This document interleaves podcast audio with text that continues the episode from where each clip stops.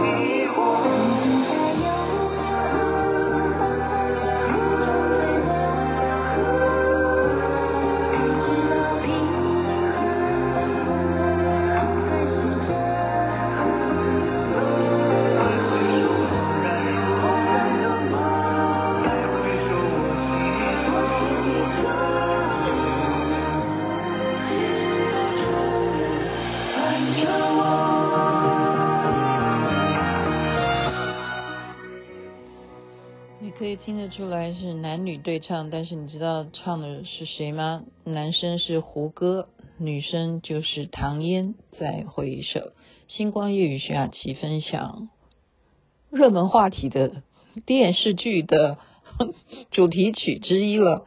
这首歌为什么会变成他主题曲啊？据说他这首歌买了三十首，三十首就是当时脍炙人口的呃国语歌曲啊，粤语歌曲啊。然后包包括日文哈，包括日本歌曲，嗯，他们两个男主角女主角一起合唱啊，觉得哎，另一种诠释很好听啊，所以就继续绕着这个话题吧。没办法，收听率很高啊，可见的大家都在看嘛。那昨天我讲了温金龙，我是他是在脸书讲说最近心情不好，然后就看繁花。为什么心情不好？就要看繁花，可是看繁花，嗯、应该这样讲吧，他会让你，呃，我昨天是针针对挑一点菇头啦哈，不好意思啊，因为就是说我们还是要中肯一点嘛，对于一些太，嗯，就说不给我们我们要的有时候是一些很怎么讲，嗯，好了好了，他应该讲说我们需要的那一种。撒糖哈，那他是用歌曲去替换哈，就是说王家卫导演他用歌曲来呈现，他是很有诚意，因为很多的镜头啊，你配上这个歌再回首，你会不会觉得说，哎，那个 feel 就来了？他不管他再怎么镜头怎么运运运过来啊，运过去啊，再怎么乱七八糟，但是你看那个歌词，你就觉得说啊，这一对哈，他们当初的过去，然后到现在这样子的一个发展，然后你就觉得说啊，再回首，好，那个未来的路漫漫长的路，好漫长的路再回首。对啊，所以心情也不会不好了哈，就是别人也不好，那你看了就会觉得说啊啊，原来我比他好，会会有这种效果的，真的真的。然后你会看到这个剧情里头，我真的不骗你哦，我认识一个朋友，我我这样讲可能是我的听众人，他们就可以听出来我在讲谁哈。他真的除了呃年纪哈，他真的。他跟我是同样年次的哈，他真的会讲上海话，然后他真的是开餐厅，然后就是那个样子啊，招待客人啊，怎么样的？付出自己的心血啊，哈，然后呢还要伺候厨子哈，伺候厨子，所以今天，呃，雅琪妹妹就想起来，因为我我觉得他就是其实是商场上面的战争，然后牵扯到整个啊。这一条街道哈，黄河路上面的各家餐厅，大家要借由这些人都要来吃饭应酬啊，哈，要来喝酒啊什么的。然后你喝一碗酒之后，你公公司可能就会赚到一笔单子或什么的。人都是需要这样的社交的啦，是需要的哈。有时候就是社交才能够，就是那种场子热了，哈，然后你就觉得说是不是马上可以感受到对方的诚意啦，然后就可以在吃吃喝喝当中，对不对？就可以砍价钱啦，真的真的，或者说可以套出来对方有多少的资本啦，哈，那你就可以开条条件啦，就是靠这样子吃喝文化啊，到今天都不改。我说实在话，到今天都没有办法改啊。西方也一样的，西方是用 party 的方式啊，用 buffet 啊什么的都一样的哈。那他们的模式，也许他不是说要在一条街上面争个啊，你是最强的，我是最亮的什么的，他不一定是这样的啊。但是我那个朋友呢，他确实是啊，他当时啊还在找我，你知道吗？他找我是干什么？算命。所以这个剧情里头是有的啊，你看。马伊琍，她是不是她给胡歌哈？她不是给他那个就是幸运符嘛？他在日本哈，他在日本东京啊，日本东京他去哪一个庙我就不知道，他没有详细述说。可是东京最有名的应该是浅草吧？很多啦，其实不是啦哈，到处各种街道，而且他们只要开一个小小的，而且他们是有道有道的道道教的哈。他们的道跟我们中国的呃东方的这种道教又不太一样哈，他们的这样子的神社也很多啊哈，所以他求一个平安符，这不是他没有强强调，但是这个我的朋友呢，他来找我的时候，当时也是哎，那你算一下，就是跟他的厨师合不合哈，他们开这个公司好不好？找我算命，我真的帮他算的。哎，用什么方式不能告诉你们哈？真的是这样子啊，帮他算，然后我就跟他讲说，嗯、你这个看起来你们两个一定会吵架。哎，我真的想跟他分析啊，我说，然后呢，你一定要关注他的情绪哈。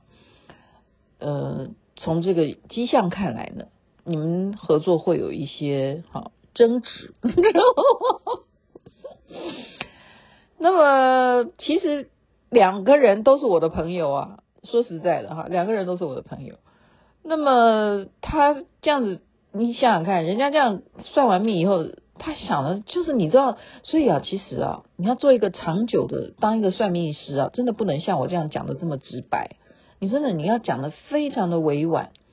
然后你除了讲说呃，你要小心他的情绪什么的话，你其实要给给予更什么更。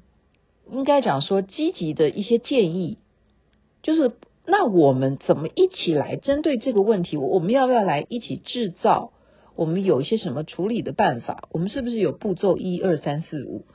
所以这是一个我现在认为会比较成熟的做法。我不知道听众你觉得是不是这样子？好，那所以剧情里头他帮阿宝对不对？求了一个幸运签，他自己本来身上带的，但是觉得这个男生。啊，他要去闯荡生意，那他就把他的幸运符送给他。然后呢，这个男的也就认为说，哇，你把你的幸运带给我，结果我真的回到了上海，我真的有一番作为了，那我就要报答你，就送他机票，再让他回到上海来开店哈。那我这个朋友不是这种情况了哈，他是本来就要开店哈。那他本来做的是什么生意？我不能再讲下去，因为再讲下去你们就会知道他是谁了哈。啊，不好意思啊，但是他长得真的是跟马伊琍一样的漂亮的哈。事实上呢，他听完我这些话以后，他是一个很呃，就是说呢，自己是是。呃，很要面子的一个人哈，因此他不会认为雅琪妹妹跟他算了命，讲了一些什么事情，他把它放在心上，他一定就把它丢到垃圾桶了。因为不好的话，他绝对不收的哈，他一定要听好的。那因为是开生意，他即使是再怎么样没生意，他都要跟人家讲说：“哎呀，我忙得要死啊！哎呀，真的今天没有办法出来跟你约会了。哎呀，今天呢，你知道我后面真的是几桌几桌的客人啊，真的是。”哦，应接接着接待都接待不完，我这个倒水都来不及倒的，我那个数钱都数不完的啊！他都跟你这样子讲，我告诉你，上海人都是这个样子的。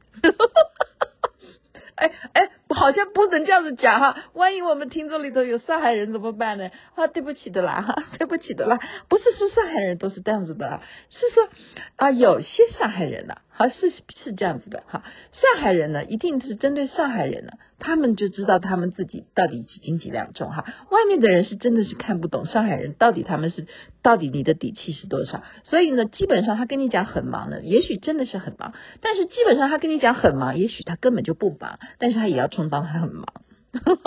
这样子，你们会不会觉得我太入戏了？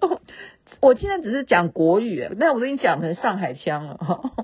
他没办法，他们说一定要看上沪沪语版，上海的简称叫沪嘛，沪 好不好？三点水那个沪语版的繁花才可以，因为他真的是在讲上海话，他全部都在讲上海话。那我昨天已经讲了，他用的就是他要用明星，他也是用港星嘛，所以他就照顾香港人了，就温兆伦啊，哈，还有阿 B 啊，就是这样。他不会去说照顾台湾过去的谁谁谁，有啦，他是有稍微播一下邓丽君的歌啦。哈。可是那个邓丽君那个在当时，就是说对我们现在来讲的那个意义已经已经他是神了，好不好？邓丽君是神了，真的，邓丽君是神。好，那所以我我刚刚讲的，呃，就是餐厅哈，那果然那真的是这样子哈。诶，我们要知道啊，你除了说我的。呃，你有没有看过这个戏？你不一定要看过这个戏啦。你有没有印象说，在澳门那些赌场，你如果去观光的话，哈，他们就是说，导游会给你介绍说，你看啊，这是什么普京大饭店啊，这是什么什么什么，举例啦，哈。那现在当然，澳门已经最最亮的，已经不一定是普京了，就是说这些 casino 哈，它已经可能都已经有新开的很多的，包括像什么什么威尼斯啊。